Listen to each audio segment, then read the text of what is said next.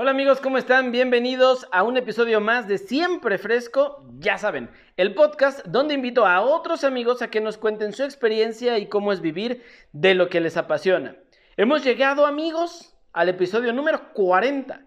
40 episodios, 40 amigos han pasado por acá y nos han contado cosas increíbles y el día de hoy en este video, en este episodio, no va a ser la excepción. Hoy tengo como invitado a mi querido NASA. NASA empezó eh, hace muchos años tomando fotografías en pequeños bares acá en la ciudad de León, donde los dos radicamos y empezó haciéndolo así, solamente porque quería aprender a tomar fotos y quería estar en el lugar. Ahora es uno de los fotógrafos más importantes de la escena musical. Eh, ha retratado a bandas como Enjambre, Mon Laferte, ha estado en festivales de música, en cualquier festival eh, ha estado presente tomando fotos increíbles y ahora también está dedicándose a la fotografía cultural, ya estuvo en el Cervantino y bueno, yo no voy a decir más, mejor vamos a platicar con él, estoy seguro que lo van a disfrutar mucho y bueno, no se pueden perder el episodio, así que bienvenidos a, este episodio número 40 con mi querido NASA, así que comenzamos.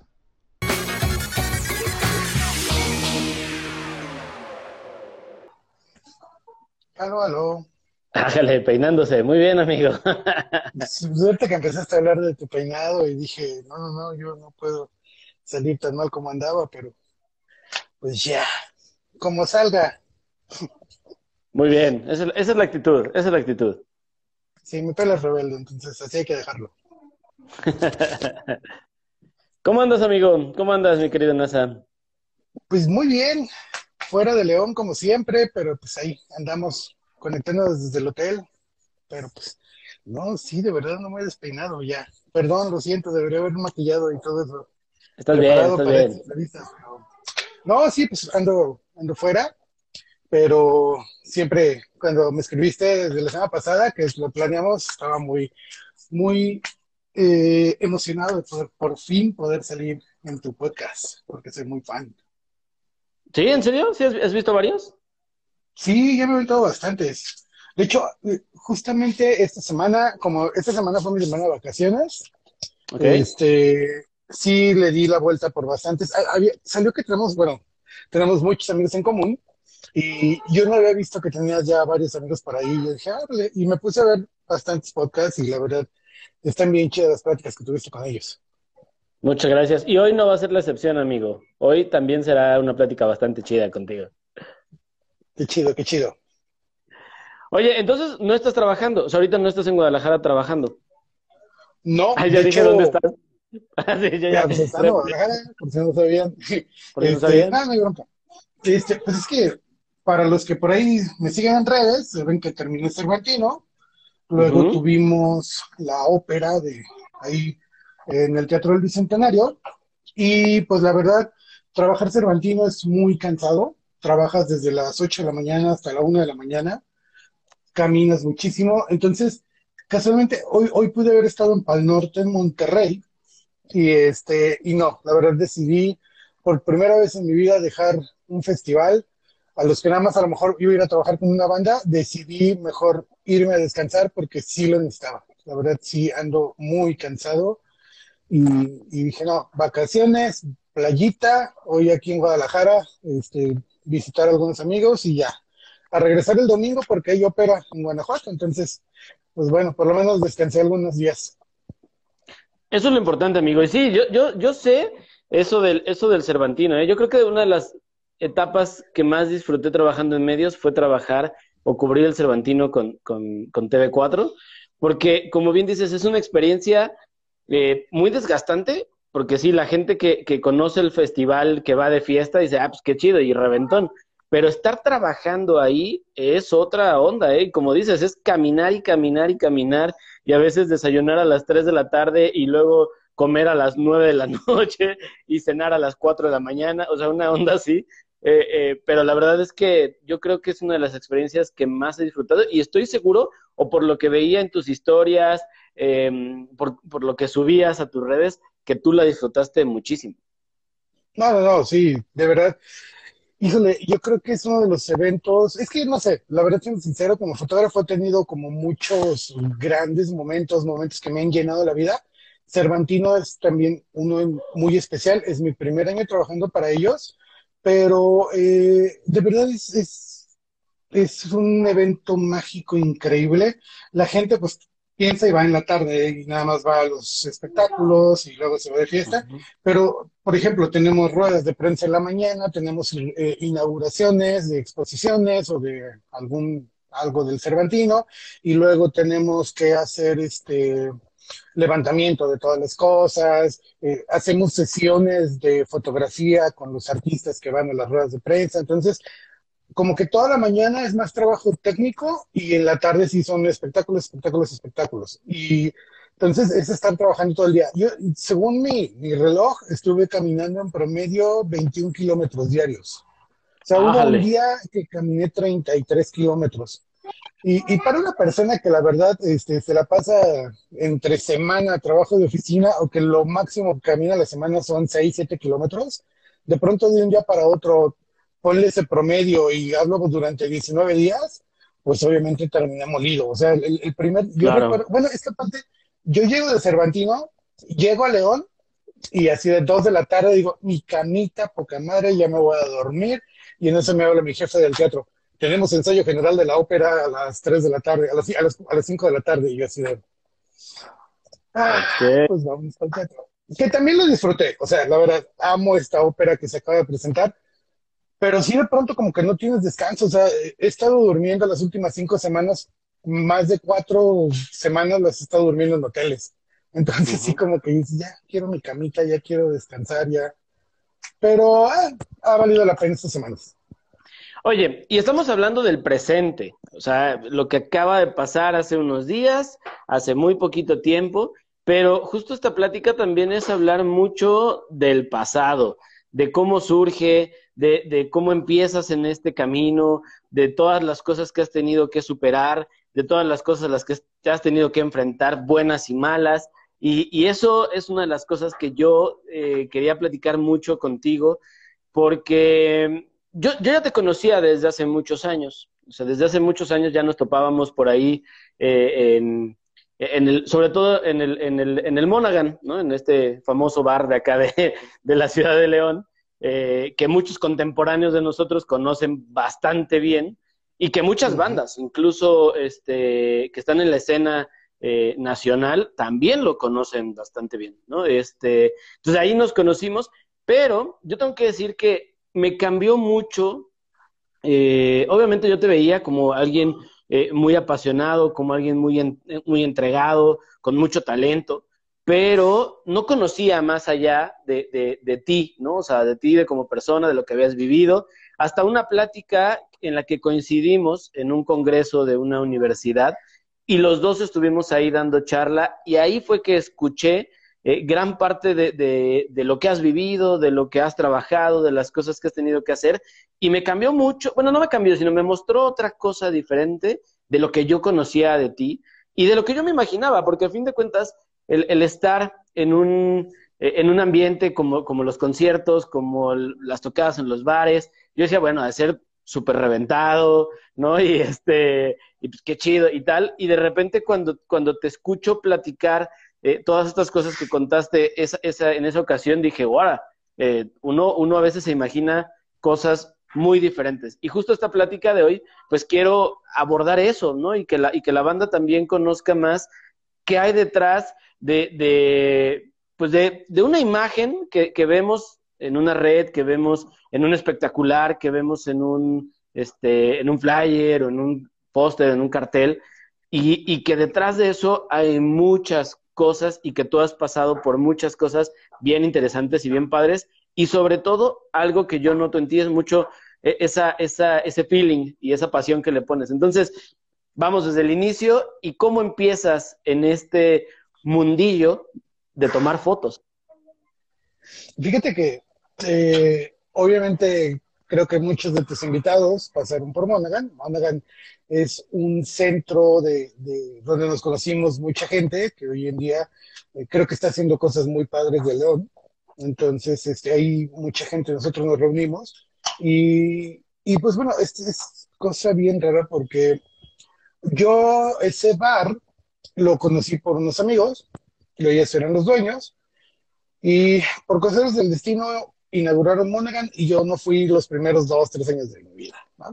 De pronto este, llego a ese bar, me encanta, y casualmente empiezo a trabajar con ellos, a hacer cosas de redes, porque en ese tiempo las, pues las redes sociales apenas estaban empezando, estamos hablando de por ahí del 2009, eh, empezaban las fanpage, y pues yo siempre fui como muy geek, yo soy geek eh, desde toda mi infancia, de hecho, yo soy ingeniero en electrónica, todo el mundo se queda así de, ¿cómo eres ingeniero? ¿Eres fotógrafo? Pero soy ingeniero, tengo una maestría muy, muy, muy cañona y muy específica. Y este, y, y yo conozco ese bar, me enamoro y empiezo a conocer gente.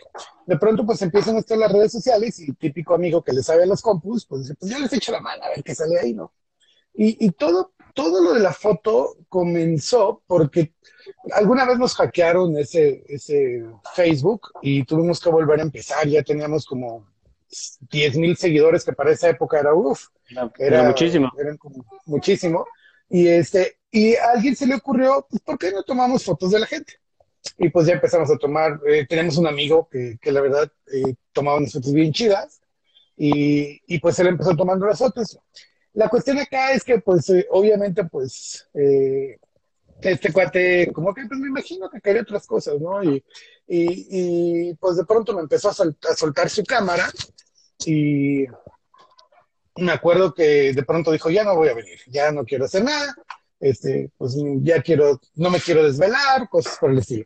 Entonces me acuerdo que llegó una venta nocturna a Liverpool un 10 de octubre y yo dije, pues siempre he querido una, una cámara, pues me voy a ir a comprar una pues fui, me compré la cámara más barata de Nikon, no tenía ni siquiera dinero, tuve que decirle a mi papá, échame la mano con el crédito, ¿no? Y yo te lo voy pagando. Y este, así empezó todo. Este, recuerdo que ese mismo 10 de octubre, casualmente esa noche fue a tocar una cantante que hoy es muy famosa, no por su música, sino por sus redes sociales, fue Elan. Entonces, este, hoy es, y ahorita es famosa por su TikTok, pero en ese tiempo era, es, un increíble cantante. Y me acuerdo que ese fue mi primer concierto, ¿no? Entonces, este, yo no tenía ni idea, o sea, yo nunca había tenido contacto con una cámara. Eh, obvio, bueno, en mi centro trabajaban, estudiaba y trabajaba en un centro de investigaciones. Ah, tenía cámaras, pero eran cámaras científicas, ¿no? Entonces, este, pero pues más o menos entendía los conceptos, ¿no? De contraste, brillo y bla, bla, bla. ¿no? Entonces, pues fue un show ahí, este, agarrar esas cámaras y, y pues empecé a tomar fotos más por un relajo que por hacer algo, porque aparte no me pagaron ahí hasta después de un año. O sea, yo iba todos los fines de semana por gusto y porque me daban bebidas gratis. Claro. Alcohol gratis. motivante. Este, entonces, este, pues yo iba y me divertía ahí, ¿no? Pero algo bien chido es que eh, me acuerdo que después de esas fotos, pues todos los fines de semana iban bandas. Entonces, todos los viernes y sábados tenía eh, con qué practicar. Y a las dos o tres semanas hubo un exaconcierto y me invitaron a, tomar fotos, ¿no? Y yo así de, ah, pues vamos. Obviamente esas fotos son las peores fotos que he tomado en mi vida, están espantosas, están en Facebook y, y cada vez que, que, que trato de recordarlo de, o sea, siempre, yo soy una persona que recuerdo mucho de dónde vengo, entonces volteo a esas fotos y digo, güey, es que no la hagas, qué porquería de fotos, de verdad. Entonces, este, pero algo que recuerdo mucho de ese evento es que yo me senté un fotógrafo, yo me senté un fotógrafo de conciertos, ¿no? Siempre han dicho que si tú quieres hacer algo, siente eh, lo que estás haciendo. ¿no? Entonces, desde la primera vez que estuve en, en un concierto tan grande, yo recuerdo que había mucha más gente, había muchos más fotógrafos, y pues obviamente en ese tipo de conciertos los medios están muy cerca de los artistas y todos los medios se iban a, tomarse fotos con los artistas y a sacar este no sé, este, tomar con ellos, agarrar la fiesta con ellos. Y yo no, yo estuve desde la primera banda hasta el último artista, este, pegado en el escenario, tomando fotos, tratando de sacar fotos.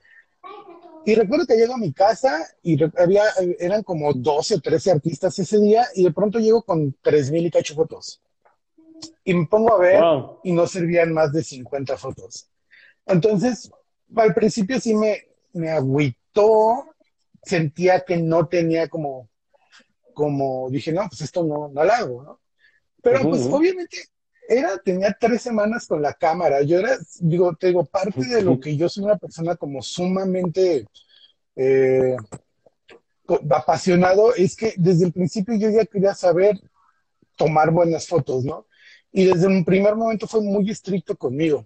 Entonces, como que pasó ese evento y yo seguí aprendiendo en el bar. Obviamente, para los que conocieron Monaghan, Monaghan tenía una iluminación buena para ese momento, pero era muy mala para, comparado con los conciertos, ¿no? Entonces, esa fue la mejor escuela que pude haber tenido. Haber aprendido a tomar fotos en un bar tan chiquito, con luces tan malas, este, fue la mejor escuela, porque yo sigo aprendiendo, sigo tomando fotos y se viene por ahí un concierto, si mal no recuerdo, fueron los Amigos Invisibles, y, y salieron muy buenas fotos. Y de ahí como que yo, ah, mira, pues no estoy tan güey, para tomar fotos y como que también te empiezas a motivar, ¿no? Pero sí fue un proceso complicado porque aparte yo no tenía ni idea de lo que era una fotografía. Y hasta la fecha sigo diciéndolo, ¿no? Ahorita que estuve en el Cervantino, estaba con dos grandes fotógrafos mexicanos y, y te empiezan a hablar de, es que el contraste aquí, es que la, esto y, y tu encuadre, y así de, güey, ¿de qué me estás hablando?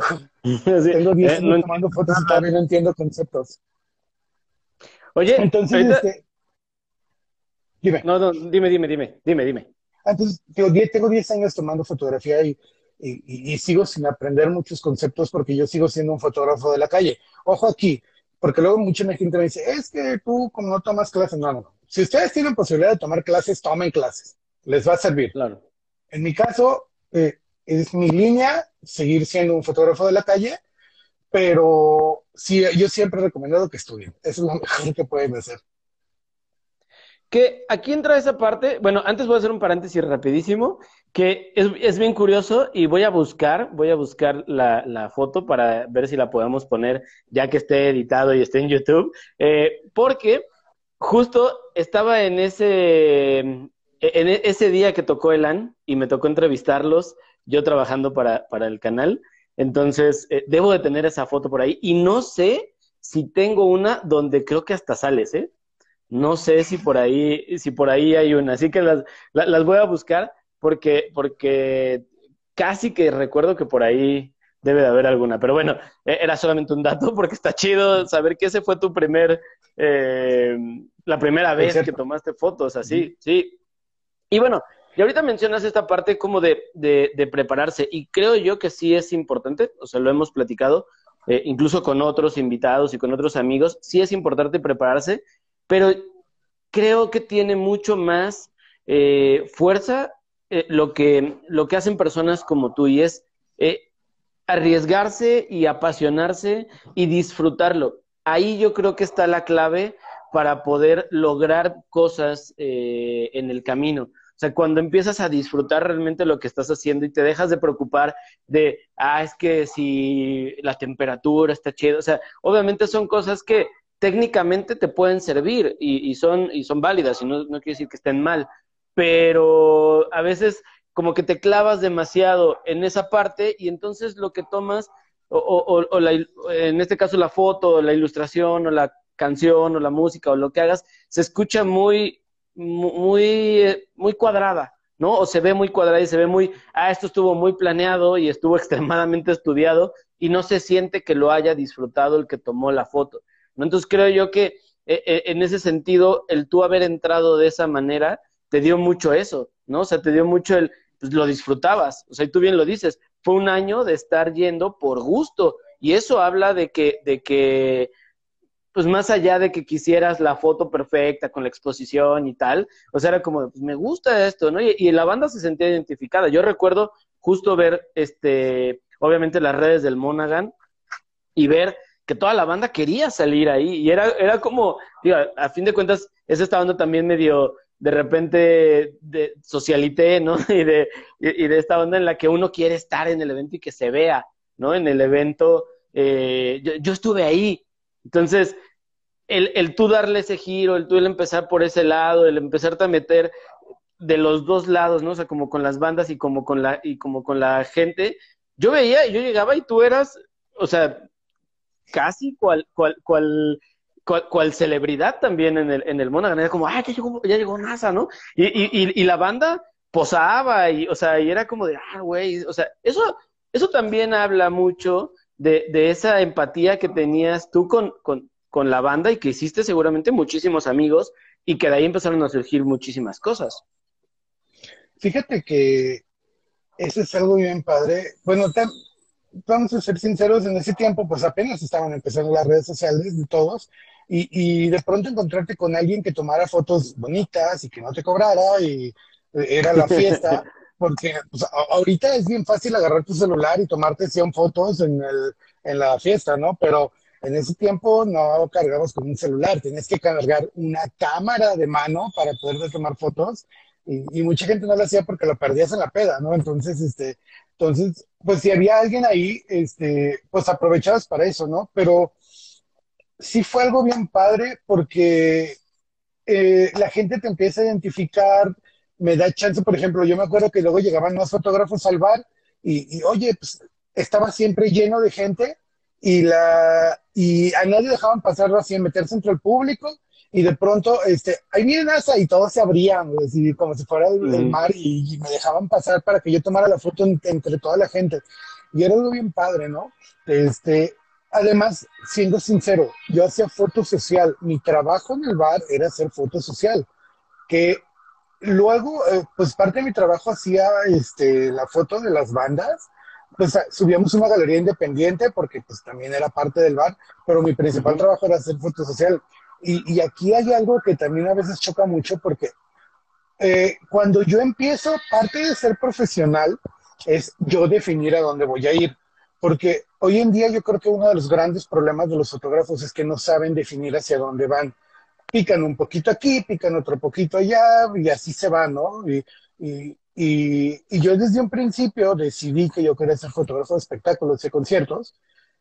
Y desde, estuve en el bar, estuve trabajando eh, hasta el 2017 en bares, con todo y que ya tenía una carrera atrás de mí, ya tenía, porque me gustaba. Pero hacer fiesta, hacer foto social de otro tipo que no sea fiesta, no lo hago. Y no me gusta. No me gusta hacer bodas, no me gusta hacer comidas, no me gusta hacer nada. O sea, si a mí llévame, dame tres, cuatro whiskies y dame una cámara y me divierto haciendo foto social, ¿sí? Pero este, es algo que desde un principio lo definí, que yo quiero hacer fotografía de conciertos y, y ahí fue como, bueno, este trabajo social me da para mantenerme, porque después de un año me empezaron a pagar y me pagaban 500 pesos este, me empezaron pagando 500 pesos y, y, pues por lo menos ya se acaba para la gasolina, porque aparte yo vivía hasta el otro lado de León y era manejar este, 25 minutos para llegar al bar y regrésate en la madrugada, entonces pues ya se acaba para la gasolina, pero algo bien interesante es que yo cuando defino hacia dónde va a ir mi fotografía, este, mi parte esa que te digo que es un, hacer su momento profesional, eh, Mm, me ayuda a formar hacia dónde voy a ir, porque yo empiezo, después de ese, de concierto, yo empiezo a trabajar con ellos. Y obviamente EXA tiene mucho acceso a meet and greets con artistas.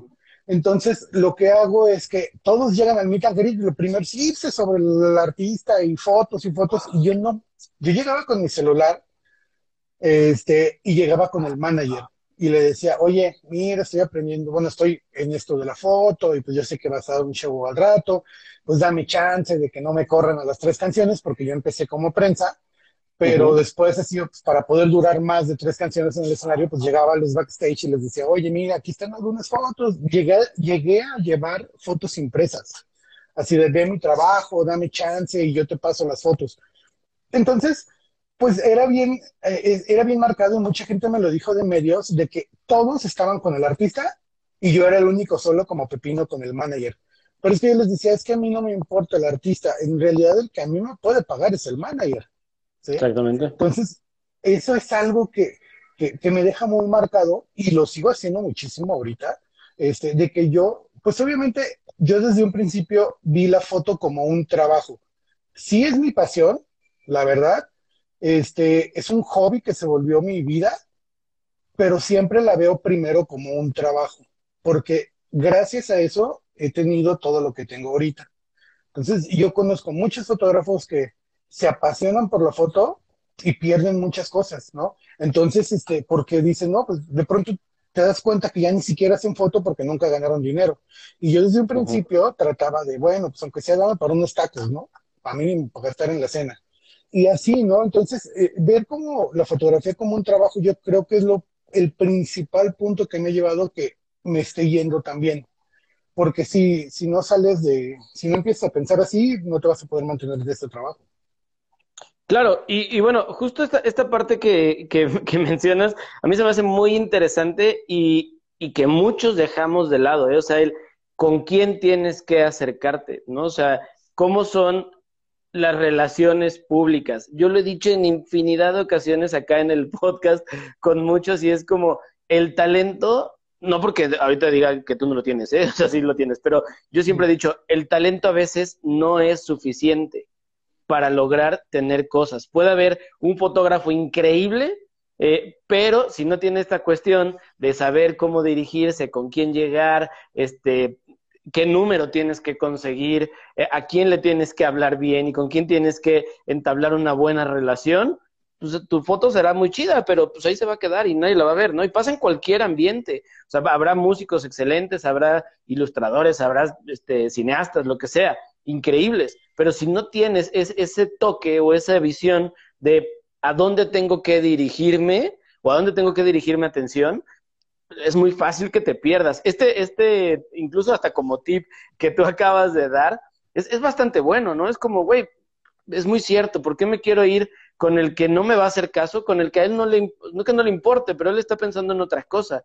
Él, no está pensando en, el book de fotos, él no está pensando en, que a lo mejor eso después se convierta en, una foto para, hablaremos de eso, este, para una portada, para un interior de un disco. O sea, él no está pensando eso, a lo mejor lo está pensando su gente de comunicación o, la, alguien más, ¿no? No el artista. O sea, ya a lo mejor ya habrá después un, acercamiento, una plática y, tal cuando ya hay un proyecto. Pero al inicio no está. Y entonces es, es, es padre también eh, tener esa visión diferente de las cosas y, y, verlo desde una perspectiva este, paralela a lo que lo está viendo los demás. ¿no? Entonces creo yo que eso, eso eh, incluso me hace un tip excelente, porque es como, güey, pues sí, dale la vuelta a las cosas, ¿no? Dale la vuelta para que obtengas tú el beneficio que quieres. Y bueno, empiezas entonces a trabajar con EXA, obviamente los EXA-conciertos te daban mucho, ¿no? Eso, ese, ese acceso. Pero ¿recuerdas en esa época, antes de que ya fuera como, como el brinco a salir al, o sea, más a las grandes ligas, porque seguía siendo, hasta donde yo entiendo, todavía como mucho más eh, eh, local o mucho más cercano. Eh, en ese momento, ¿cuál fue el evento que más disfrutaste en esta onda local? Híjole. E, e, es que está bien, bien, ¿cómo se llama?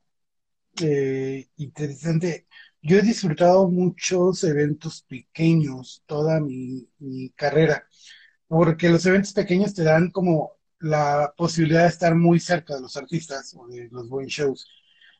Eh, no te podría decir, bueno, hay, hay, pocos tal vez, pero ya también son shows ya, ya más apegados a los cuatro o cinco años de trabajo.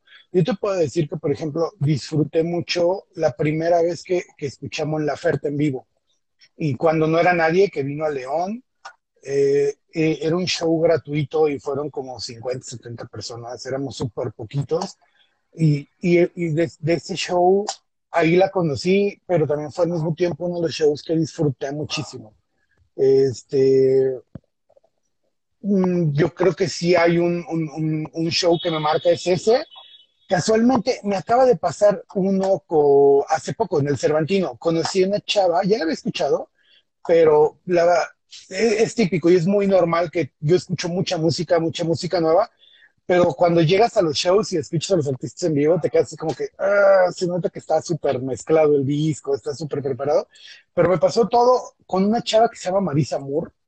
Este, híjole, también fue de esos shows que te dejan como marcado, porque aparte la chava este, estaba súper emocionada y, y, y, normalmente cuando estás súper emocionado te desbordas y muchas veces pues como que no llenas por ese sobreenergía, el, el desbordar esa energía, como que de pronto, este, pues no, no, no tienes muchos errores, o este, estás nerviosa. Pero este chava canalizó toda la energía hacia el público y era un público pequeño de algunas 50 personas y de pronto todo el mundo bailando. Yo, estoy, yo estaba bailando, cosa que muy pocas veces me vas a ver, más que cuando estoy disfrutando algo. Y este, entonces eh, he disfrutado mucho pequeños conciertos porque tienes esa facilidad de estar cerca, ¿no?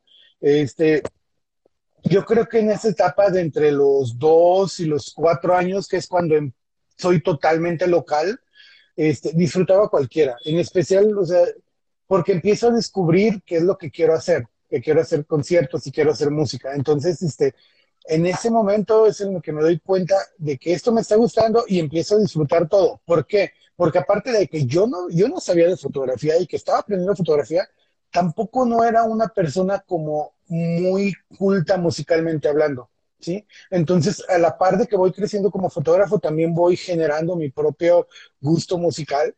Y este, entonces es como descubrir la fotografía, descubrir la música y, todo lo que hay alrededor.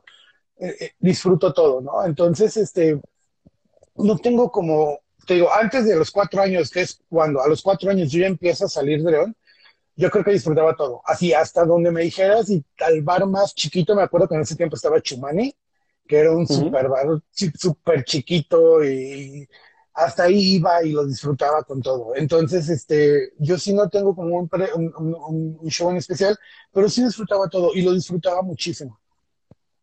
Oye, y en esta onda, bueno, es, es, es padre es, eh, disfrutarlo, es padre que te guste tanto y que te apasione, pero también tocabas, bueno, hace rato cuando empezamos la plática, tú mencionaste algo que pues es algo vital y es eh, el cansancio físico, emocional, mental.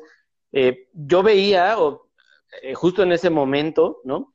Que, que, estabas en todos lados, ¿no? Y que en todos los bares y que en todos los eventos y que en todos lados estaba el NASA, ¿no? Y había fotos del NASA por todos los bares. Yo decía, güey, pues ¿cómo le hace, no? O sea, de repente está tomando fotos justamente en el Chumán y después se iba a otro y después estaba en el Rey Compadre y después estaba en otro, o sea, y andabas en uno y en otro y dando vueltas por todos lados.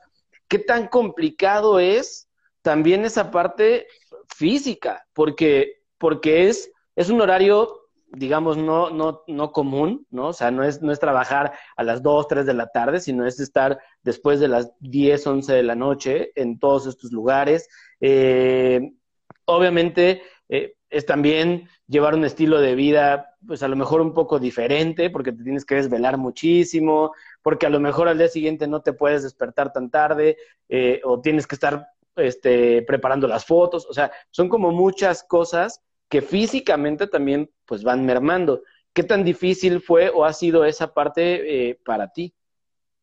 Fíjate que, bueno, obviamente los que me conocen en persona saben que soy una persona más ancha de lo normal, este, como demasiado, pero mi cuerpo siempre ha sido como muy resistente físicamente, o sea, a nivel físico, y lo acabo de comprobar con, con el Cervantino, este, había gente que me decía, es que no vas a aguantar literalmente, y yo así de, te apuesto que sí, mi cuerpo se molda mucho, porque en realidad yo siempre he caminado y camino mucho, y este, y y, soy aguantador, o sea, antes, eh, bueno, yo trabajé, yo hice, justamente ahorita que ya empezó, yo hice eh, eh, seis años, siete años Festival del Globo, yo fui el fotógrafo del Festival del Globo, y este, y también era lo mismo, o sea, son, levántate a las, llega a las cuatro de la mañana y sales ahí a la una de la mañana del día siguiente y vas y duermes una hora y regresas, y durante el día duermes otras dos horas, pero eh, yo creo que es algo como, como mi cuerpo lo resiste. Tengo muchísima resistencia al cansancio y nunca en mi vida me he quedado así de ya no puedo hacer nada. No, siempre no sé de dónde saco energía. Obviamente siempre estoy tomando agua, siempre estoy haciendo muchas cosas, pero si es muy cansado, este, mi cuerpo lo resiste. Pero, por ejemplo, ahorita, eh, justamente lo que les decía que me fui de vacaciones, creo que es más la parte mental este, sí es muy desgastante. Y obviamente, o sea, lo disfruté, pero sí ha sido muy desgastante estas semanas, porque sí, Cervantino era toda la mañana y, la ópera me tocó, me tocó estar muchas, muchas horas ahí, digo, no tanto como mis compañeros, pero sí fueron tres, cuatro días seguidos también.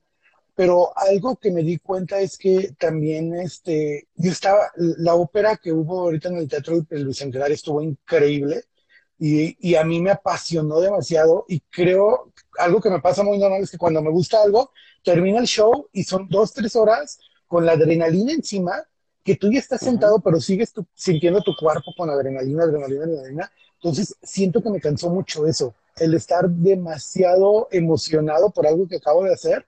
Porque aparte, las fotos, digo, no es por nada, pero me encantaron esas fotos. No sé si ya las hayas visto, pero esas fotos me encantaron. Entonces, terminaba la ópera y todavía tenía dos horas que no me podía ni sentar ni, ni, estar tranquilo porque tenía la adrenalina. Y siento eh, que esto me cansó mucho y llegó el momento que dije, no, me, voy de vacaciones y necesito hacerlo. Pero no, no, no es tanto que me haya cansado físicamente, creo que me desgasté demasiado.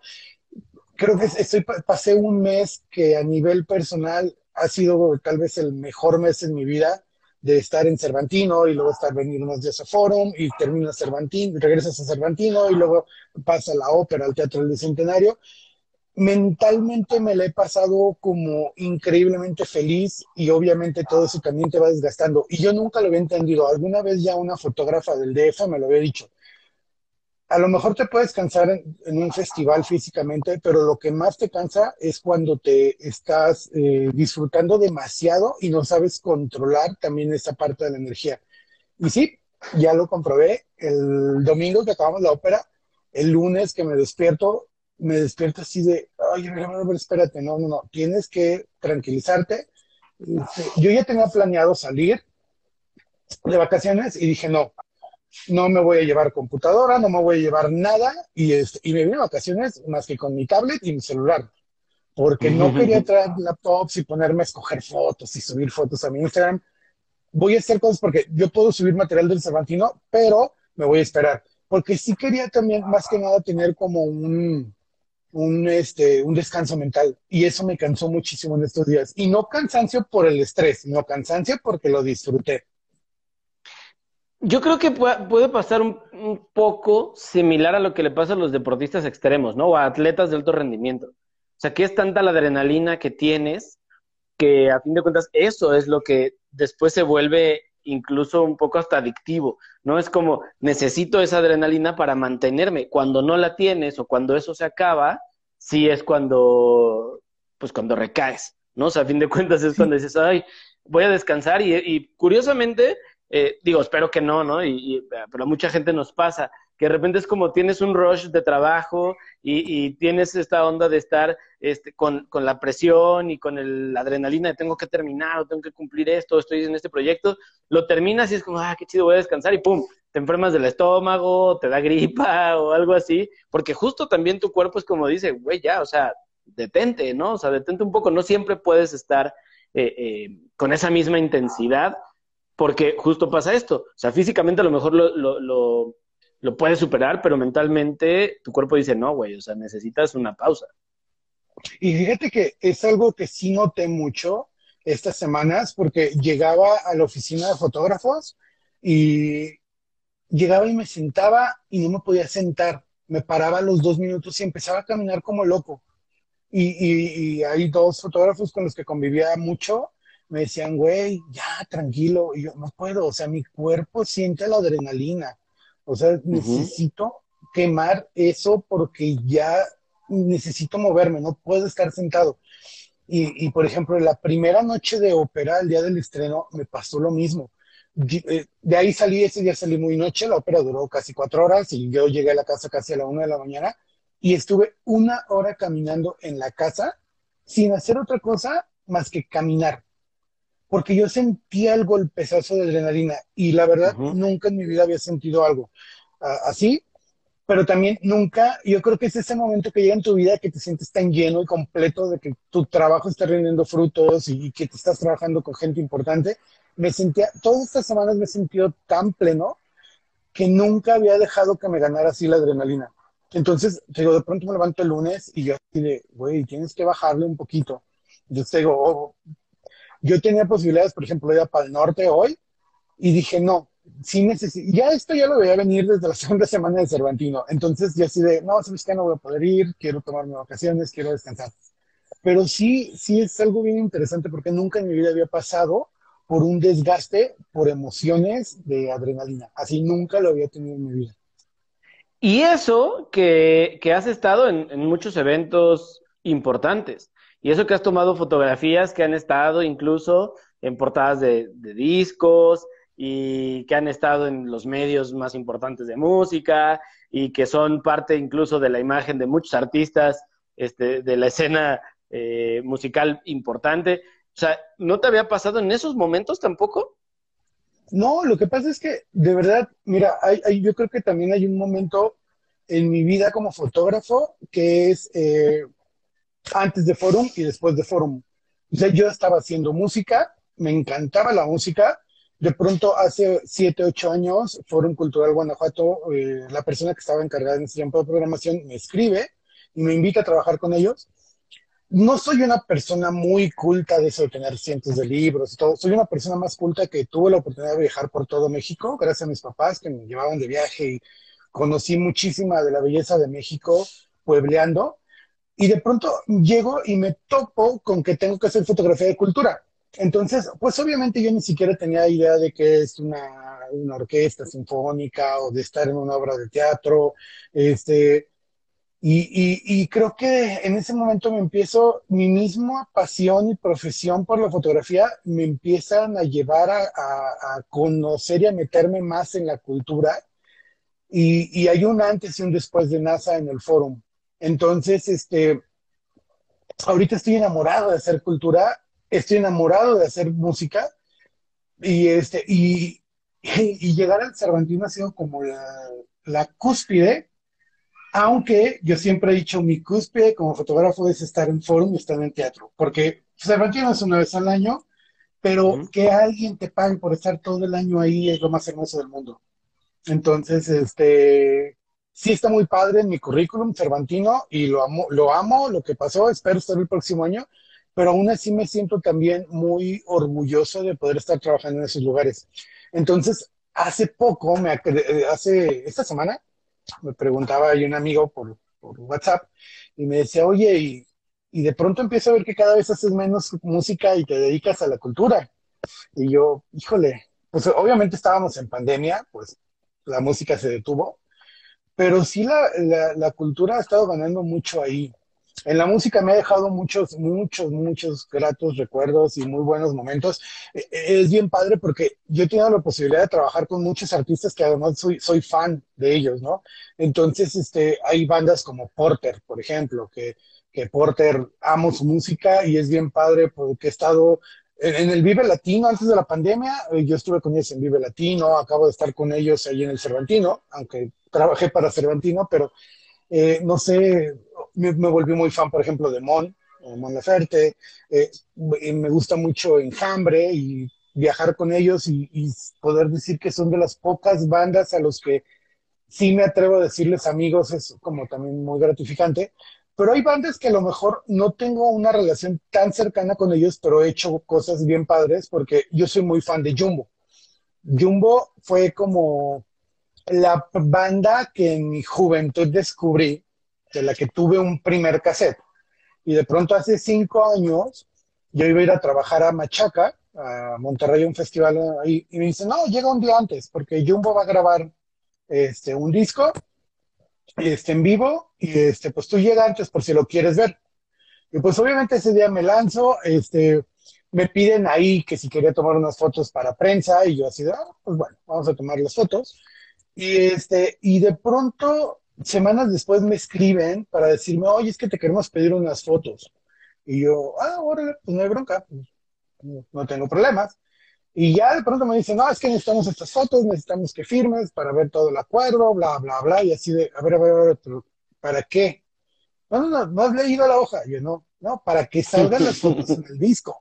Y yo así de, güey, a ver, a ver, a ver. Entonces, ya fue toda una serie pues, que había que arreglar, porque normalmente un fotógrafo dice, yo te voy a cobrar desde el principio, y ahora que ya las ves también, y dices, bueno, fue todo un acuerdo ahí, este, pláticas, Y está bien padre que meses después yo veo el disco que sale físico y yo recibo mi, mi disco y lo primero que veo es que una de mis fotos es la portada. Y dices, güey, o sea, yo crecí con esta banda este, y ahora estoy viendo mi trabajo en, esa, en ese disco. Y lo mejor de todo es que meses después la banda es nominada al Grammy por mejor disco en vivo. Y es increíble ver tus fotos en un Grammy latino. O sea, muy poca gente tiene la oportunidad de tomar fotos para un disco, pero que tu disco, las fotos del disco que tú tomaste salgan en una imagen de un Grammy latino, todavía es como más complicado y más selecto. Y, este, y es algo que a mí me pasó y yo sigo así como sin superarlo y así como que cada vez que veo ese disco así de el típico suspiro, ¿no? Así de... Ah, pero sí hay muchas cosas, por ejemplo con Enjambre también tengo un disco en vivo que tomé las fotos y este, ya, perdí la cuenta de cuántos artistas han usado mis fotos para, para publicidad, para medios, pero sí es algo bien bonito, la verdad es, es como, es lo que más te deja también, aunque te digo, yo sigo pensando como, como trabajo, o sea, si hay muchos artistas que usan mis imágenes como que me las piden y, y, y siempre les digo, bueno, pues aunque sea Kyle con unos 500 pesos, ¿no? O algo, ¿no? Obviamente yo también ayudo mucho a artistas nuevos a regalarles fotos porque eh, casualmente con esta chava que te platicaba hace rato, Marisa Moore, su manager me escribe eh, cuando se entera que voy a trabajar en el Cervantino, porque aparte yo no lo anuncié hasta el primer día del Cervantino, porque yo no soy de anunciar de hoy voy a andar, no, no sé, ya hasta que estoy ahí dije, y me escribe, oye, es que somos muy fan de tu trabajo y, y pues la verdad andamos muy gastados de lana, pero pues aprovechando que vas a trabajar por el Cervantino, aunque sea regálanos unas cinco fotos. Y yo dije, bueno, si me manda el Cervantino vas a tener imagen, no hay problema. Total, el día de su presentación a mí no me asignan a este chavo. Entonces, aparte era súper lejos del centro de León, de, de, Guanajuato, era en, un hotel, una ex hacienda. Entonces, pues, había que transportarse para allá. Y yo decido ir a tomarle fotos y regalarle las fotos, porque yo me acuerdo mucho que cuando yo empecé a tomar fotos, yo me acercaba a los managers, pero había managers que no conocía y le... Eh, managers, por ejemplo, que trabajan con artistas chiquitos, pero esos mismos managers manejan artistas grandes. Entonces yo me acercaba con esas pequeñas bandas para regalarles o tomarles fotos y así conocer a su manager y luego poderme acercar a las bandas grandes. Entonces, este, yo creo que es como regresar un poquito de toda esa gente que alguna vez me ayudó, por eso yo sigo regalándole muchas fotos de buena calidad a artistas pequeños. Porque si vas a querer tocar en algún festival o ofrecer tu música, pues una foto profesional te va a ayudar mucho más que una foto con un celular. Y créemelo, con todo y que esto de las, del mundo de YouTube, hay muchísimos tutoriales para decirle a los artistas cómo trabajar, siguen cometiendo el mismo error de no tener un book decente para llegar y ofrecer su música. Entonces es como que quedas, oye, es muy fácil hoy que consigas una foto y siguen subiendo y mandando fotos de celular y yo así de... Pues yo lo sigo haciendo por gusto, ¿no? Porque pues es regresar la buena vibra que mucha gente tuvo conmigo. Y creo que indirectamente también, eh, pues a fin de cuentas es, es este, invertir al futuro, ¿no? O sea, fin de cuentas no sabes si una de estas bandas, eh, así como hay miles de bandas que de repente eh, empiezan, parece que van bien y después por azares del destino se separan, dejan de, de, avanzar, puede haber muchas bandas que de repente una de esas dice, ¿sabes qué? ¡Pum! Despegó y es como, ah, qué chido y queremos que las fotos de un álbum o de un evento, tal, las tome él porque él creyó en nosotros y porque él, eh, o sea, más allá de regalarlo, él creyó en nosotros y él nos apoyó. Entonces se vuelve este, este círculo de, de, de, bondad, ¿no? Y de, y de todos podemos salir adelante y todos podemos crecer juntos, ¿no? Que a fin de cuentas creo yo que es algo que a ti te pasó mucho, justo por esta onda en la que tú ibas creciendo incluso hasta con lugares, este, con eventos, con proyectos, eh, porque te tocó estar en eventos que era el primero y decían, bueno, pues vamos a arriesgarnos y a ver, pues a ver cómo nos va y no te podemos asegurar que te podamos pagar una buena lana o a lo mejor solo te damos viáticos o no sé, ¿no? Pero dice, pues vamos a, meterle y ahorita son festivales muy importantes y que ya y que siguen pensando en ti porque es como él él nos apoyó en ese momento, ¿no? Entonces también esto es, es, es una buena manera de, de, de, ver la vida diferente y de ponerlo en una perspectiva este, alterna.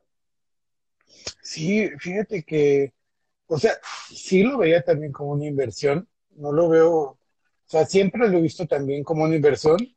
Obviamente también, ya cuando tienes años en la música empiezas a darte cuenta que hay proyectos que, que no van a ser comerciales y no que no sean buenos, porque hay muchos proyectos buenos, pero a lo mejor no son comerciales.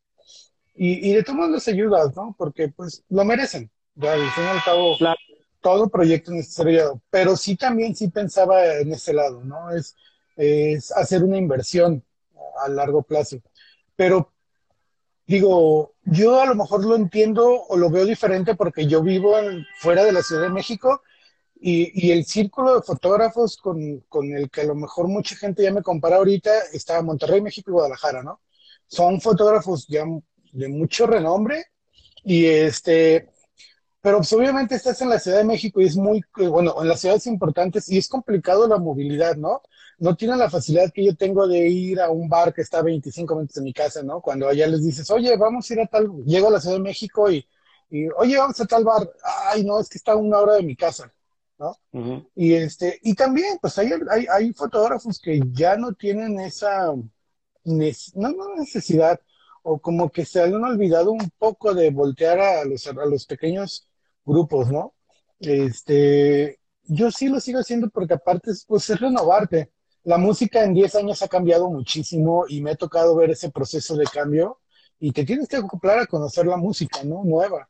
Y la mejor forma de, yo siempre he dicho que la mejor forma de conocer eh, a un artista es yéndolo a escuchar en vivo. Entonces, porque sí, hay muchos artistas que suenan súper bien en sus discos y Spotify y YouTube y todo, pero de pronto vas a escucharlos en vivo y dices, Ay, este, tómate unas clases de canto, o, uh, tómate unas clases de guitarra. O... Pero, este, entonces sí es así como, como para, para mí sí es un gusto de verdad, pero también es pensando en la inversión, siempre ha sido pensar en la inversión. Y, y, no, y no siempre este, ha funcionado, porque me ha pasado que hay festivales que a lo mejor crecieron y yo les ayudé y muchas veces me pidieron ayuda y de pronto pues al día siguiente ya veo que tienen más patrocinadores y yo, ay, pues mira, ya va, a haber, ya va a haber lana, ¿no? A lo mejor nada más me dieron viáticos y todo. Y de pronto, oye, pues vente para acá y, órale, pues ya cómo. No, no, no, es que vamos creciendo todavía. Órale, bueno. Y de pronto llega el tercer año y contratan un equipo de fotógrafos chavitos y, y así de, oye, pero pues toda tu publicidad la bases en mis imágenes.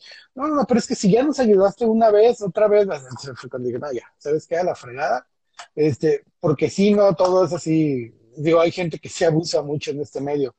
Pero también hay gente que te encuentras que, híjole, hay un caso, hay un artista que soy súper mega fan, que se llama Sabino. Mm, ¿Sí?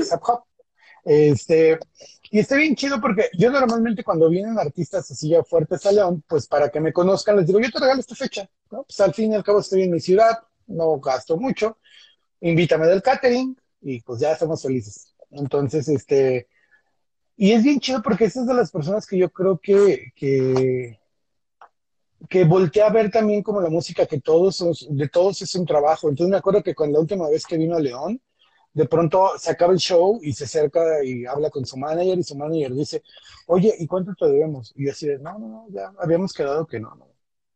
No, no, no, es en serio, ¿cuánto te debemos? Y yo, no te voy a cobrar.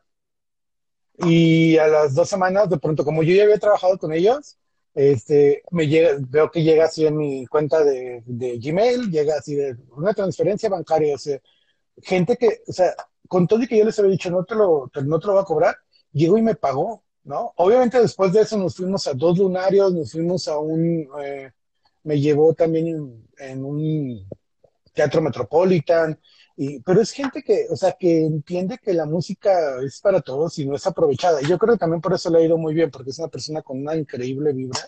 Y este, pero sí, o sea, como de pronto me encontré con gente bien, bien, que son mañosas y con gente que, que dice, es, todos tenemos que ganar en la música y para todos hay. Entonces, este, sí es mucho arriesgar a veces, pero pues eh, lo vale, ¿no? Si no arriesgas, pues nunca vas a poder ganar algo. Oye, y en esta onda también de, de que hace rato dijiste que eres ingeniero, que estabas como en las redes eh, y, que, y, que, tiene toda esta magia de, de los, de la música, de los festivales, de los conciertos, de los eventos. Está la otra parte que también tienes tu, tu, tu empresa y tu negocio. O sea, además eres este, un estuche de monerías y eres muy activo y eres multifacético. Y también es como, ah, bueno, también obviamente me gusta la tecnología y entonces voy a hacer una empresa donde voy a ofrecer otro tipo de, de, pues de servicios, donde me voy a meter más a la onda, este, incluso, ¿no? De, de sistemas o de lo que más me gusta eh, estar haciendo eh, ya con, con los fierros, no tanto con la cámara. Y ¿Y en qué momento dices, ok, voy, le voy a dar ahora también a esta nueva empresa, a este nuevo proyecto y a empezar a hacer cosas diferentes a lo que estaba haciendo y por lo que la gente ya me conocía? Fíjate que eh, está interesante porque, bueno, yo soy ingeniero en electrónica, este, eh, tuve la suerte de poder estudiar en la Ibero y después, eh, por hacer del destino, me llevó la vida a trabajar a un lugar que se llama el Centro de Investigaciones en Óptica. Es un lugar que está en León, es un centro de investigaciones que está catalogado entre los mejores del mundo en el área de ciencias ópticas. Yo no tenía trabajo en ese tiempo porque, no sé, una, una serie, hubo por ahí una crisis mundial, fue por ahí del 2004, 2005, por ahí, por esas fechas. Y, y de pronto me un trabajo y un día fue y fui y le dije a un maestro, oye, pues tú estás aquí en el centro de investigaciones, tú eres investigador, pues mira, yo de estar acostado en mi casa sin hacer nada, pues déjame venirte a ayudar aquí, aunque sea laboratorio. Eh, y me dijo, no, no, no, no, déjame ver, no digas eso porque si no al rato te va a agarrar, un, investigador y te va a tener aquí como su achichincle y te van a dar nada. Bueno, pasó como un mes y yo dije, pues ya me dio el avión, ¿no? Y de pronto un día suena mi teléfono y es el, el doctor y me dice, oye, que mi hermano tiene una plaza como ayudante de un ingeniero para ayudante de investigación, si te quieres lanzar para acá. Y así bueno, pues sí. Salió que su hermano es el doctor Daniel Malacara, que Hernández, que si tú agarras así, hay una lista de los mejores 10 investigadores de México en toda la historia, él es uno de los 10 más grandes. O sea, hay una medalla de nivel importante en las ciencias ópticas que lleva su nombre, así a ese nivel. En su oficina llegué a ver ganadores de premio Nobel y así de, no, no, no, o sea, está cañón. Y mucha gente desconoce que existe eso en León, ¿no? Entonces, este, yo termino en ese centro de investigaciones y es bien padre porque la gente em, escucha ciencias ópticas y lo primero que piensa es en los lentes, ¿no? Pero no, o sea, aprendes más cosas como eh, mediciones a nanoescala por métodos de láser, este, interferometría para detectar de cosas, movimientos de muy, muy, muy, muy pequeños. Y uno de los, creo que una de las grandes cosas que descubrí ahí fue el, 360. Estamos hablando que eso era en el 2012, más o menos, ya cuando estuve ahí, 2010, perdón. Entonces, obviamente no había la tecnología que veo ahorita. Hacer una imagen esférica en 360 era, uff, no, no, no, no había programas, no había nada pero yo me empiezo a clavar ahí bien, bien, bien cañón. Y después doy el salto a otra área de, de, las ciencias ópticas, que es el contenido de realidad aumentada, ¿sí? Y, este, y de pronto me doy cuenta que también en ese tiempo no existía nada. Este, de hecho, mi tesis en ese momento no la puedo terminar porque no existía la tecnología para desarrollar realidad aumentada. Entonces, este, pues ahí se quedó, pero desde ahí fue mi primer acercamiento. Eh, yo, bueno, es que yo después de trabajar, yo entro a estudiar mi maestría ahí, hago la maestría en optomecatrónica, y yo agarro el área de procesamiento digital de imágenes y visión por computadora. Entonces, es como complementar mi, mi, trabajo de fotógrafo, porque ahí empiezo a conocer de dónde viene el hacer un contraste de una foto. Por ejemplo, yo sé cuál es la ecuación para hacer un contraste de una foto en la computadora o cuál es para subir el brillo, cuál es su ecuación que maneja. Entonces, es bien padre, ¿no? Como la ingeniería llega a mi trabajo también como fotógrafo. Entonces, este, de pronto, pues yo sigo muy metido en eso, eh, empieza a crecer Internet y empiezas a encontrar más, más y más información. Y de pronto, por ahí del 2018, eh, aparece Instagram y aparecen los filtros. Y yo me empiezo a clavar muchísimo Obviamente no había información de nada y fue literalmente escribir a la gente de Instagram, oye, es que yo quiero aprender y bla, bla, bla. Había días que escribía dos o tres correos a diferentes correos de ayuda de Instagram para ver quién me podría mandar información. Total, como que dijeron, este voy escrito 100 correos y me mandan una liga con un programa eh, para empezar a desarrollar porque que luego se convierte ya en un programa profesional. Pero yo desde el 2018 empiezo a trabajar con realidad aumentada. Y este, en el 2019 ya desarrollo cosas comerciales para que podrían ser comerciales, perdón, pero no tenía clientes, la verdad, pues es algo muy nuevo. Y ahí fue donde entró varios de mis amigos conocidos y, de pronto un día le digo a, a, la gente que trabaja con Mon Laferte, oye, mira, este filtro, así para que parezca aquí el nombre de una canción y se ven unas estrellitas. Y, y les encantó, lo publican y de pronto me hablan de otra banda. Oye, que tú le hiciste esto, sí, y pues bueno, así empieza a crearse algo, pero solo estaba trabajando con la música, ¿sí? Con mis, aparte con mis amigos cercanos, que también ahí fue otra vez agarrar el mismo concepto. Eh, invertirle en hacer esto con gente que no te iba, no, no me pagaron los primeros filtros, pero empecé a ganar, mucha gente me empezó a conocer mi empresa de realidad aumentada y se empezó a hacer un boom y de pronto eh, se viene el 2020 antes de la pandemia y ya es donde me doy cuenta que esto ya necesitaba formalizarlo. Y es cuando nace 360 eh, AR Studio, que es el estudio de contenido de realidad aumentada. Que hay gente que hace realidad aumentada en México, pero no hay un, somos el primer estudio que única y exclusivamente nos dedicamos a hacer contenido de realidad aumentada. No hacemos este diseño gráfico, no, no, no, no. Nosotros solo hacemos contenido de realidad aumentada. Y es bien padre porque de pronto empiezan a voltear las marcas. Obviamente se cruza la pandemia, y todo se detiene, ¿no? Y, y es algo bien interesante porque yo de pronto volteé a ver y decía, me, me, acuerdo que el día del que estaba con Porter en el Vive Latino, me habla mi jefa del foro, ya estaba a punto de subir al escenario y me dice, oye, güey, detuvimos todos los eventos. Y yo así de, no mames, se acaba de pedir un préstamo, este, y ahora cómo lo voy a hacer para pagar. Y me dijo, al menos vamos a trabajar cuatro meses. Y yo así de, ching. Pero de pronto hay mucha gente que, se, dice, oye, yo tengo redes sociales y necesito mantener a mi gente eh, ocupada. Este, oye, yo soy museo tal y la gente no puede venir a las exposiciones, necesito un tour virtual de alta definición. Entonces, en ese momento, todo mi trabajo de la red de, de reloj aumentada y de, y de tours virtuales de alta definición, voltean a ver quién lo hace, porque pues obviamente las redes de, no hay no se puede hacer nada por la pandemia. Y pues es cuando se va el boom para arriba y mucha gente empieza a buscar y este, cosas así. Y ahorita que ya estamos saliendo de la pandemia, pues ya se quedó mucho de, oye, pues bueno, voy a tener un festival. Ah, pues este, hay que hacer un filtro para que todos los, los asistentes nos estén haciendo la publicidad al momento y cosas por el estilo. Entonces, fue como, como me encontré en el momento adecuado. De hecho, hay una frase que a mí me gusta mucho y, digo, ya sé que he hablado mucho con ella de ella, pero eh, esto lo escuché en una entrevista de, de, de, Mon, que le preguntan, ah, es que tuviste mucha suerte cuando te llegaste a México. Y él les contesta, este, no es suerte. Cuando me llegó la suerte de que al voltear a verme, yo estaba preparada.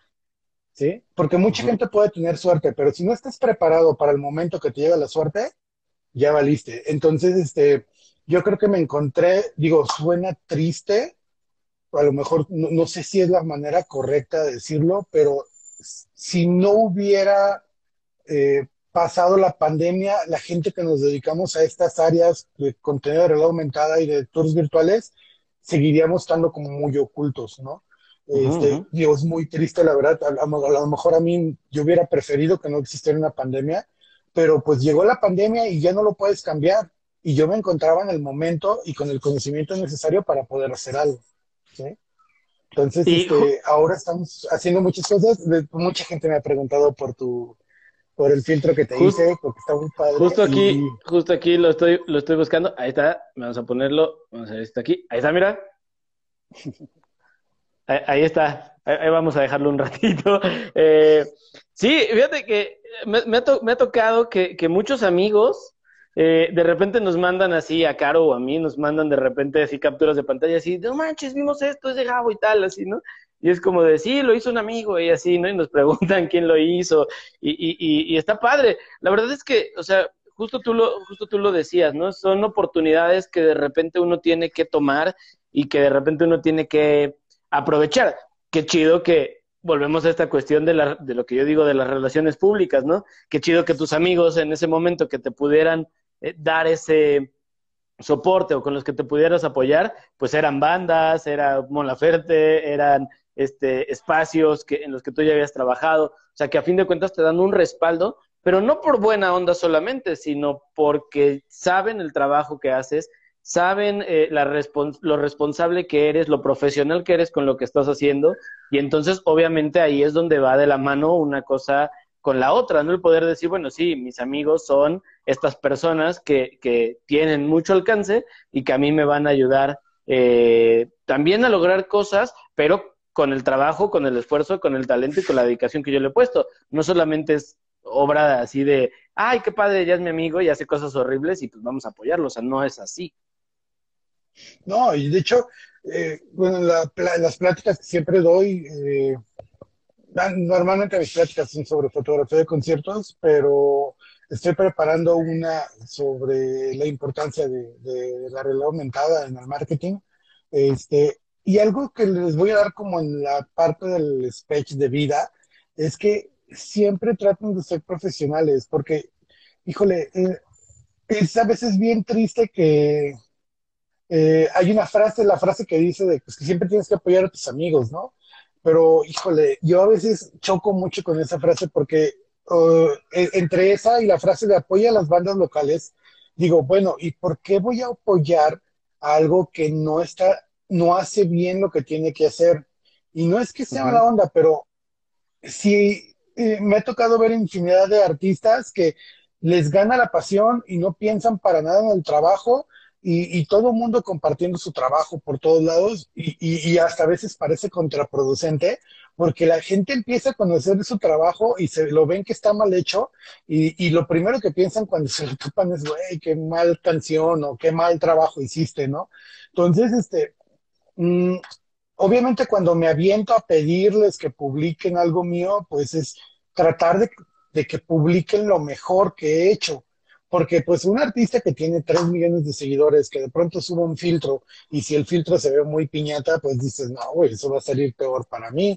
Entonces, este, entonces, siempre es algo que les he dicho, o sea, véanse y sean profesionales, porque pues si vas a pedir o vas a invertir, tienes que, eh, tienes que llevar lo mejor de tu trabajo.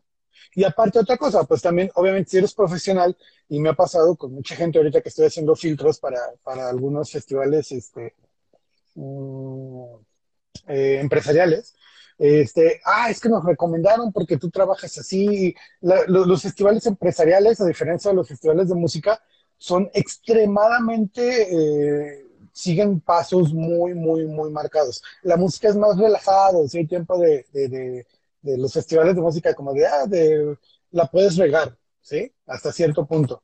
Los festivales industriales, no sé, eh, ahorita empecé a trabajar con una feria que se llama Hannover, Hannover, Messi. Eh, aquí en México tienen la feria industrial más, esa es la feria más grande industrial del mundo y en México tiene una, una, eh, la única vez que salen de Alemania es aquí en México. Entonces es la feria internacional más importante de la industria en toda Latinoamérica.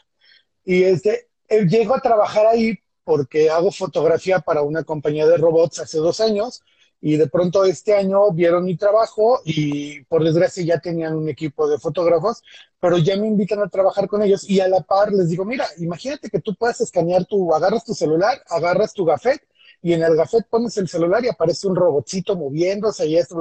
Entonces de ahí empiezan a nacer ideas y, y, y, de pronto otra feria industrial se acerca y es que tú trabajaste así, tú trabajaste así. Entonces, este, esa parte de ser profesionales va a hablar muy bien de ti. Mm, entonces, yo creo que, y mucho, muy poca gente lo hace. Y yo de verdad, a veces digo, güey, hay tantas pláticas en, en, en YouTube de cómo ser un buen empresario y muchos te hablan de eso y, la, y las personas que van empezando no lo toman muy en serio el sentirte profesional desde el primer momento que empiezas a hacer algo, sentirte que ya vas a vivir de esto. Entonces, este, yo creo que es una de las cosas que me ha ayudado mucho, que desde el primer día que me paré a hacer una fotografía o desde el primer día que decidí que alguien va a publicar algo de mis filtros, fue que, se, que sintieran que NASA es una persona increíblemente profesional y que tiene años aparte haciendo esto. Porque los que me conocen, por ejemplo, tomando fotos, traigo un arnés de fotografía, todo de negro, y tú lo ves y dices, güey, este güey es un súper fotografazo, Y a lo mejor no, Cuando yo empezaba, dices, no mames, no, no, no, obviamente no lo era. Pero eso es algo que siempre verlo así, hay que ser, sentirse profesionales desde el primer momento que piensas dedicarte a algo. Creo que aquí, eh, justo esto, esto que mencionas, tiene que ver con, con esta onda también de eh, que muchos, muchos, en muchos ámbitos este, artísticos también lo dicen. No solamente es ser bueno, es creerte bueno y verte como bueno, ¿no? O sea, verte como especial, verte como que lo, como que lo dominas, porque a fin de cuentas también eso, pues le da seguridad a la persona con la que estás trabajando o con la que estás colaborando. ¿no? Esto, esto que tú mencionas de, de, de, cómo vas vestido, ¿no? O sea, de, cómo te muestras hacia los demás, de cómo inviertes en el equipo que tienes. Eh, no solamente es porque el equipo pueda o no hacer las cosas, sino más bien es porque te tienes que ver como, como ese, ese, esa persona que, que, se, que hace la diferencia de los demás y que dices, güey, este sí, se, sí, lo, sí, lo, sí representa ese, ese profesionalismo y ese valor que tiene su trabajo y también de la mano va justo la parte económica que no podemos dejar de lado y que es, bueno, se nota y entonces es más fácil a veces decir, pues, cobro tanto porque soy un profesional, ¿no? Aunque a lo mejor sigas aprendiendo y sigas experimentando en el, en el, en el proceso, pero, pero si no te lo crees y si no te ves tú como ese, ese, eh, si no tienes ese look, pues también la gente no te va a ver así. Pero por eso los artistas eh, se visten de tal manera, por eso los artistas eh, tienen este cierto estilo de ropa, tienen eh, cierta manera de hablar cuando están en público, o sea, porque es verte también como, como ese profesional, ¿no? Y, y eso habla, habla muy bien también de una preparación que hay más allá del trabajo, del hobby, de la pasión que tengas, es que tú estás organizando dentro de, de pues sí, de tu proyecto, para que se vea profesional, ¿no? Entonces eso, eso está chido. Hoy has dado muchos tips, amigo. Hoy has dado muchos tips muy buenos para la banda que va empezando en cualquier ámbito, ¿eh? O sea, en cualquier ámbito, no solamente en la foto o en la foto de eventos, en la foto cultural, sino en cualquier ámbito. Has dado muchos tips muy buenos para que espero que los tomen en cuenta y de verdad digan, ay, güey, sí es cierto, ¿no? O sea, tengo que cambiar un poquito el panorama y ver eh, eh, hacia dónde me tengo que dirigir y cómo me tengo que eh, dirigir.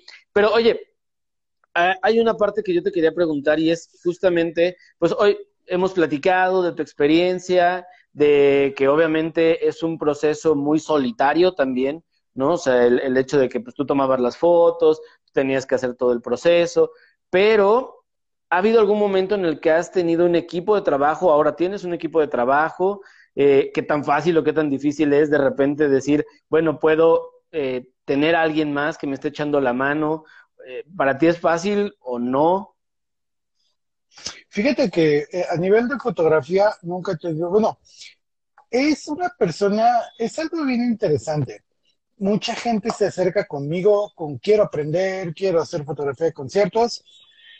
Y cuando les dices, vamos a meternos a X bar al centro de León, te voltean y dicen, güey, pero ahí que voy a aprender. Y yo así, pues mejor no me llevas, me acuerdo una vez de, un concierto de Enrique Iglesias, en el que yo iba a ir y podía llevar a otras dos personas como fotógrafos, y me dicen, ¿por qué no me llevas allá? Y yo así de, no. Entonces, este, es algo bien interesante porque luego mucha gente sí se acerca, este, pero no quiere aprender desde abajo. No quiere aprender lo que es meterse en un bar espantoso, no quiere aprender a ser fotógrafo de prensa, porque cuando yo fui fotógrafo de prensa, tenía que armar una galería en tres canciones, ¿sí? Entonces yo soy un fotógrafo que, o yo creo que muchos fotógrafos de León me odian porque me movía y así, ay, con permisito, ahí les voy, y ya ibas de otro lado del escenario, y luego de regreso, y luego me paraba en el centro. Entonces, este, pues la gente no quiere aprender desde abajo. Entonces me ha sido difícil, eh, algo complicado eh, encontrar un equipo. Hay un, hay un diseñador que se llama, creo que tú lo conoces, Eddie Padilla, no sé si por ahí, o no, no me acuerdo. Eh, es bien raro porque es de las personas que se ha metido conmigo y, de pronto va y este, ah, oye, vas a tener evento en el foro, sí, yo me voy contigo y este, y, y es un cuate que lo has visto crecer en la fotografía porque trabajé para un, no sé, BJX21, que es un medio maratón de León, y, y de pronto él ha llevado un proceso de dos, tres años conmigo, y de pronto ya lo viste sus fotos de portada en el Deportivo de la M con unas fotos increíbles, ¿no? Y es bien padre que él sí se lanzó a aprender desde abajo, a ir a un conciertito en la calle. Una vez me lo llevé a, escuchar a Botellita de Jerez en un escenario muy, muy básico. Y ahí andaba y, pues sabes que cuando vas aprendiendo, pues pagó su estacionamiento, este, llegó con tiempo, y es bien raro porque no podido encontrar gente que quiera hacer eso. Todos quieren ir a aprender a los conciertos grandes. Y obviamente, pues yo no les voy a decir, lo primero que les voy a decir es no. No te voy a llevar a algo cuando ni siquiera puedes tomar fotos bien en un bar. No me salgas con que ya sabes tomar fotos en un escenario, ¿no? Eh, por, te entiendo mucho que es como el querer eh, volverte fotógrafo, pero tienes que seguir un proceso. Todos los que trabajamos, tenemos una profesión, todos empezamos desde abajo. Yo no conozco ni una sola persona que de pronto diga, día, hoy voy a ser un gran ilustrador y ya hizo su primer dibujo y ya se volvió un gran ilustrador. Igual con un fotógrafo. No conozco una persona que diga, hoy soy fotógrafo y toma su primera foto y es una gran foto, ¿no? Y, y por desgracia yo creo que estas nuevas generaciones, dentro de la facilidad que les ha hecho creer que el Internet te resuelve la vida tan rápido, es lo mismo. Pensar que ya vas a llegar a un concierto y a las primeras dos, tres fotos ya vas a ser un buen fotógrafo. Entonces, este, tristemente en León pasa, me pasa mucho, eh, sé que pasa mucho en otras ciudades porque tengo el gusto de llevarme con muchos colegas de todo México, muy buenos amigos. Este, y, y, lo, lo, que más triste me da es que no es tan competido aquí León. O sea, yo, yo veo, no sé, con la fotógrafa de César, Lourdes Pilleta, que es una increíble fotógrafa. Este, allá se le acercan 200 fotógrafos. Aquí, fotógrafos de conciertos de León, yo sigo muchos chavos que están empezando y no te puedo, no, te cuento más de 15. Y dime cuántos de esos 15 se han acercado a decirme, oye, ¿me puedes ayudar o me puedes enseñar? Para un, en un evento chiquito, ninguno. ¿Sí? Entonces es lo que dices, bueno, bueno, güey, no te puedo enseñar si no empezamos desde abajo.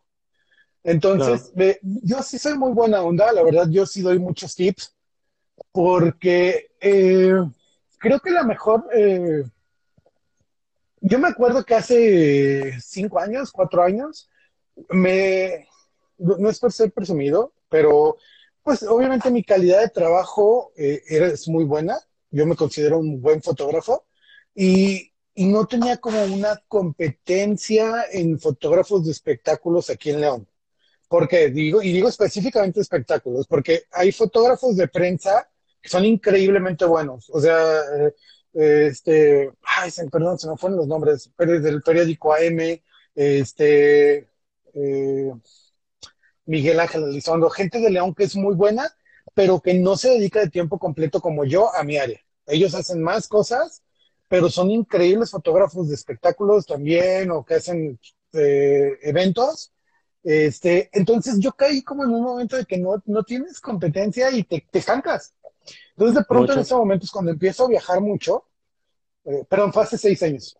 Eh, yo empiezo a viajar mucho y es cuando de pronto te das cuenta de, ay, güey, no, pues si a lo mejor tú te sentías bueno, llegas a, afuera, llegué a Guadalajara y de pronto, ay, güey, están bien buenos los fotógrafos, están cañones.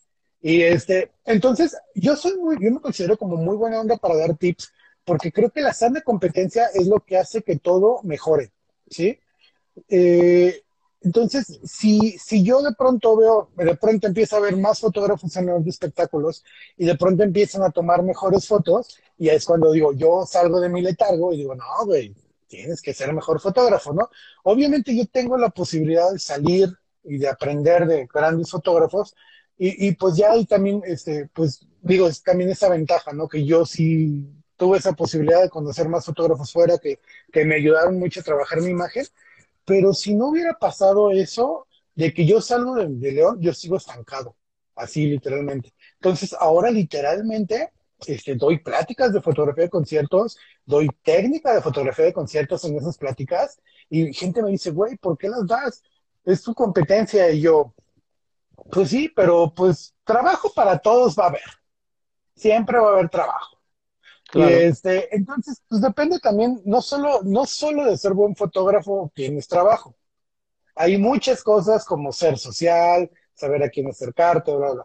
Y justamente me acaba de pasar eso en el Cervantino la verdad, siendo sincero, eh, trabajar para el Cervantino y que te busque el Cervantino es, un honor increíble, porque, pues, la verdad, ahí está Gabo Morales, que para mí es el mejor fotógrafo de teatro de México, está Carlos Alvar, que es un fotógrafo, sus imágenes eh, son increíblemente buenas, también creo que es de los grandes fotógrafos de cultura de México y que te volteen a ver, la verdad se siente bien chido, ¿no? Y aparte que tú no eres de la Ciudad de México, de que eres de, que eres de León, pero de pronto la primera semana veo y empiezo a tomar fotos y veo sus fotos y así de, güey, ¿qué hago aquí, güey? Qué buenos fotógrafos son. Y, y, algo que me deja muy marcado es que tuve la oportunidad de trabajar con Gabo Morales, que, que hace teatro, y regreso a, a la ópera y, y de pronto muy buenas. O sea, las fotos que, que tomé de, de, esta ópera para mí son las mejores fotos que he tomado de ópera y es mucho que aprendí con ellos, ¿no? Entonces, si yo me hubiera encontrado un fotógrafo que, que no le gusta hablar de su trabajo, que no le gusta dar tips, yo no hubiera aprendido nada. Entonces, yo por eso también soy así. Porque, pues, al fin y al cabo, yo también salí y alguien me tendió la mano para un fotógrafo, me enseñó a hacer cosas, ahora yo hago lo mismo. Y te digo, la verdad, la, yo sí creo mucho en esa frase de la sana competencia es lo que te ayuda a mejorar. Y yo espero algún día poder llegar a un festival y poder llegar y decir, tenemos un equipo de fotógrafos guanajuatenses trabajando en este festival. Pero pues bueno, hay que trabajar todavía mucho para llegar a eso. Claro. Pues amigo, para ir cerrando, eh, la verdad es que eh, yo he disfrutado mucho y, como te digo, has dado muchos tips, la verdad es que bastante buenos y que muchos deberíamos eh, de, tomar. Y solamente sumando a esta parte del, del, compartir el conocimiento, creo yo que el, que el poder compartirle a los demás tu experiencia, sobre todo a nuevas generaciones o a, personas que les apasiona igual, compartirles tu experiencia y aunque sean esta famosa competencia, nos hace crecer a todos. Porque a fin de cuentas, para tú poder compartir eso, quiere decir que tienes que aprender más y te tienes que preparar más. Entonces, eso, eh, el, ser celoso con el conocimiento, yo también soy mucho de la idea de que no está chido y de que no deberíamos de hacerlo, porque a fin de cuentas, el, eso nos ayuda a crecer a todos, ¿no? Entonces eso, eso me gusta bastante. Y oye, una pregunta así para, eh, para ir terminando, todavía me falta una, pero eh, ¿a qué artista te gustaría tomarle fotos? Híjole. Esta pregunta me lo he hecho mucho y, la respuesta a mucha gente se va a, se va a quedar así de wow. Mira, yo he tenido la oportunidad de fotografiar a grandes artistas con el permiso del artista. No sé, para los que me siguen en Instagram, tengo una foto que, que le tomé a Steve Aoki, que es de sus favoritas y que regresó en el 2020 y me pasó a su camerino, me dejó tomar fotos arriba del escenario. Tengo, soy el único fotógrafo que en 17 años le ha podido tomar fotos a Gwen Stefani en México. Este, vino al Machaca y fui el único fotógrafo autorizado por la gente de Gwen Stefani. Entonces todo el mundo después de escuchar eso, dice, pues ¿a quién te gustaría fotografiar? ¿A un The hmm. Killers o a un Metallica? Yo quiero fotografiar un lunes de la Guelaguetza. Ese es mi sueño. Wow. Ese es mi sueño. Porque creo que la vida me ha dado para poder ir a fotografiar a cualquier artista de música. Pero este yo creo que yo amo tanto a mi país que me encantaría poder fotografiar lo más bello de mi país. Y ahorita me encuentro en un momento en que la fotografía me lleva más a la parte de la cultura, que, que desde hace años que llegué a la cultura, fuera de cualquier artista, decir, ah, tomar la decisión de fotografiar, a, irme un lunes a Oaxaca y fotografiar la Guelaguetza. Cumplí uno de mis sueños en el 2019, que fue fotografiar al ballet folclórico de María Hernández, que es el mejor ballet folclórico de México. Tuve el gusto de fotografiarlos hace tres semanas de nuevo y es bien padre que Viviana, la hija de, Amalia Hernández, eh, recuerde mis fotos. Dice, siempre las mejores fotos que nos han tomado. Y híjole, no sabes lo emocionado que estuve después de, ese comentario, este, porque, eh, eh, no sé, o sea, de verdad son momentos, las fotos están increíbles desde mi punto de vista porque captas los momentos eh, exactos, ¿no? Por ejemplo, la primera foto y la que es como la que me mandaron pedir al teatro porque les había encantado, hay la danza del venado. Justamente cuando él salta en el momento de que va llegando, es un salto muy complicado y justamente lo agarro con un movimiento de cabeza en posición de estoy saltando y todos los músculos se ven súper tensos. Y él, acabo de conocer a ese bailarín hace tres semanas y me dice, güey, es la mejor foto que me han tomado porque es como el momento cumbre del venado. Y así de, órale. Entonces, no sé, o sea, de verdad, estoy en un momento en que a lo mejor no te hablaría de un artista. Digo, no he tenido, y porque no he podido, más que nada, porque también, ahora siendo sincero, eh, pues también tienes que buscar a veces de dónde, de qué vivir. Y, se me han empalmado muchas fechas con conciertos que tengo la posibilidad de asistir sin que me paguen. Y, me muero por fotografiar a Foo Fighters, por ejemplo, hoy que hoy, hoy mañana van a estar en Pal Norte, pude haber a lo mejor podido conseguir algo por ahí.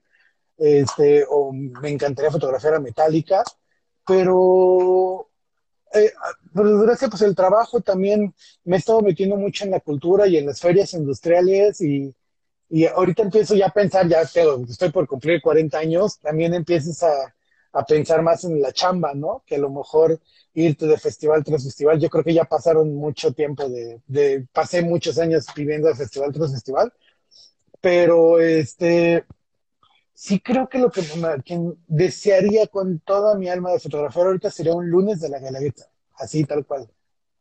Qué chido. No, yo estoy seguro que, lo vas a eh, que lo vas a hacer. Estoy completamente seguro y que van a quedar unas imágenes increíbles. Eso, eso no me queda para nada duda. Y bueno, amigo, la última pregunta, y creo que ya nos has eh, expresado mucho ese, ese sentimiento, pero quiero saber ¿Qué mantiene a NASA siempre fresco? No sé. Esa es mi respuesta. No sé, mira, de verdad, este, creo que lo que mantiene siempre fresco es que lo que estoy haciendo eh, no es, y esto es algo bien interesante. Cualquiera diría que la fotografía es mi pasión. Yo no lo veo como una pasión, yo sigo viéndolo como un trabajo. Un trabajo que amo y que mucha gente quisiera tener mi trabajo. Pero yo creo que lo que me mantiene vivo es que mi vida está en un punto muy padre, que estoy haciendo ingeniería con la parte de realidad aumentada y de tours virtuales, estoy, que es algo que toda mi vida soñé con ser ingeniero, estoy haciendo uh, un trabajo como la fotografía que no solo me está dando para disfrutar la vida, sino me está dando para vivir la vida, hablando económicamente. Entonces, lo que me mantiene siempre fresco es que estoy viviendo una vida de ensueño, y me atrevo a decir esa palabra, de ensueño, porque yo fui ingeniero, yo fui una persona que trabajaba 8 o 10 horas diarias de lunes a viernes y los sábados otras 6, 8 horas, y, ahora de pronto me, levanto y es lunes, no voy a trabajar, ah, bueno, me quedo acostado. Obviamente no lo hago mucho porque también soy, ah, con la empresa de la aumentada hay que hacer cosas, este, pero fíjate que algo que me mantiene siempre fresco son que creo que estoy viviendo un sueño que muy poca gente tiene la posibilidad de, hacer lo que estoy haciendo y de disfrutar, de disfrutar lo que está haciendo y que le paguen por disfrutar lo que está haciendo. Entonces yo creo que eso es lo que me mantiene fresco, siempre fresco. E, eres muy dichoso y eres muy este, afortunado de tener eh, ese, ese trabajo que muchos, muchos incluso estudian y muchos se preparan y toman este, eh, carreras y años de preparación para lograr lo que tú, eh, lo que tú tienes y a lo que tú te dedicas. Entonces, la verdad es que sí está padre que, que, lo disfrutes y que seas este, afortunado en, en tenerlo, ¿no? Y, y, que eso te dé para, para seguir disfrutando la vida. Pues, amigo, eh, yo te quiero agradecer mucho por, por haber estado acá, por haber compartido se quedaron muchas cosas porque, porque estoy seguro que hay muchas, muchas más cosas que podríamos eh, platicar mucho más a fondo de cada uno de los dos temas, ¿no? O sea, tanto de la parte de tu empresa como de la parte de los conciertos y de la parte cultural, pero la verdad es que eh, te agradezco mucho el que hayas eh, aceptado, el que nos hayas dado además tiempo de tus vacaciones. eso también está bien padre porque sigues trabajando y eso, eso yo te lo agradezco muchísimo, muchísimo de verdad. Y quiero decirte que, honestamente, después de esa plática que yo vi, después de ver a ese NASA que yo no conocía, o sea, que yo solamente conocía al NASA de topármelo en eventos, de topármelo en bares, de topármelo en lugares o en reuniones.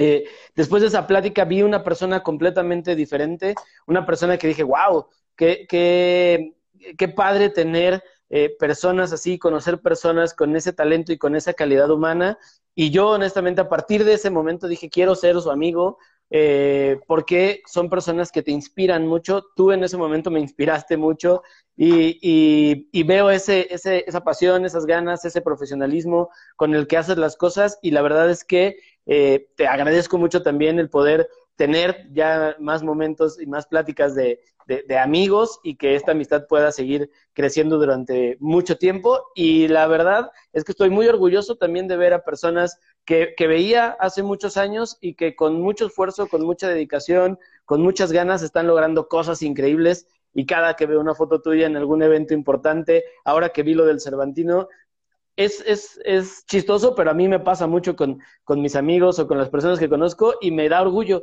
y me siento bien y, y, siento como ese papá así orgulloso que dice, ah, no manches, qué chido que lo está haciendo y me da mucha felicidad ver que estás logrando muchas cosas y que vienen todavía muchísimas cosas más. Así que de verdad, muchas gracias amigo por aceptar la plática, por compartirnos estos tips que la verdad es que fueron increíbles y que son muy, muy buenos y sobre todo por eh, darme la oportunidad de tener una relación de amistad que cada vez va creciendo un poquito más. Así que de verdad, muchas gracias.